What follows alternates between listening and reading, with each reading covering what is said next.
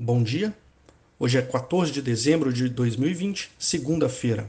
Sou Lucas Queiroz, gestor de multimercado da Butiá Investimentos, e essa é a nossa agenda do dia.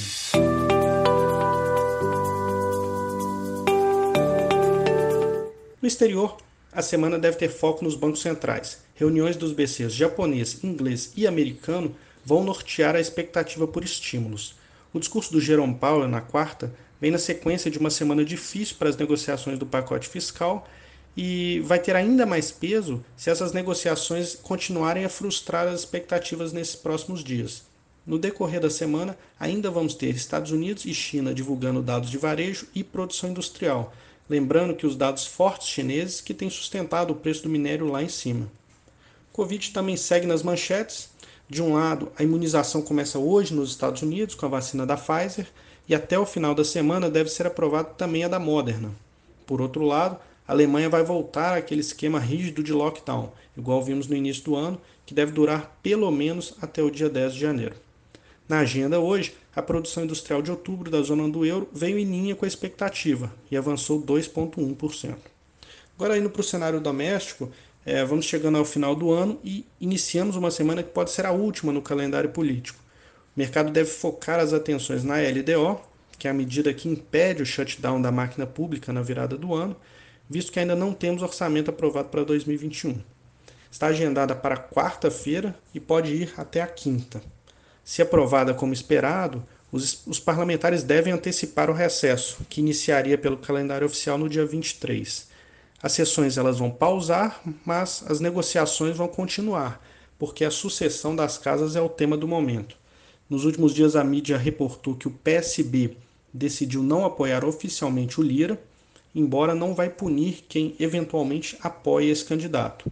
Se ocorrer isso também no PT, a chapa governista teria que negociar deputado a deputado da oposição, que a gente chama então da negociação no varejo, que pode tornar o custo político alto e talvez até inviável.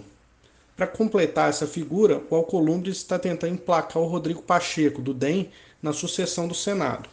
Como o ACM Neto, que é presidente do DEM, diz que o partido não vai disputar as duas casas, ganha força o nome do Baleia Rossi na Câmara, que é do MDB, para encabeçar essa chapa apoiada pelo Rodrigo Maia. Independente se for ele ou não, a expectativa é de que o nome saia hoje. Na semana, a gente ainda vai ter é, ata da reunião do Copom, na terça-feira, e o relatório trimestral de inflação na quinta, esses dois é, documentos devem então dar um embasamento mais, melhor para o mercado e para nós também da posição do, do Banco Central, é, visto que desde o comunicado a gente não mudou a nossa posição, continuamos achando que a taxa de juros fecha o ano que vem em 3,25 e fechando 2022 em 4,25. Né? A expectativa nossa é, é bem diferente do que está precificado na, na curva de juros nesse momento.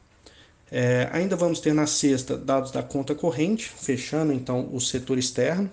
E hoje a gente deve ter o IBCBR de outubro, agora às 9 da manhã, é o chamado PIB mensal.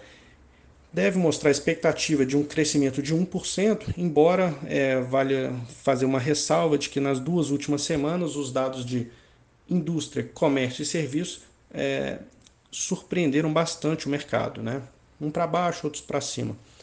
É, indo para os mercados, prevalece o otimismo nos principais indicadores acionários. O S&P sobe 0,63. Na Europa, tanto o DAX alemão quanto o CAC francês sobem 1,08 nesse momento. O índice dólar cai 0,42 e moedas emergentes ganham força. O peso mexicano sobe 0,29 e o real negociado no mercado internacional tem alta de 0,51. Essas são as principais notícias de hoje. Obrigado, bom dia a todos e até amanhã.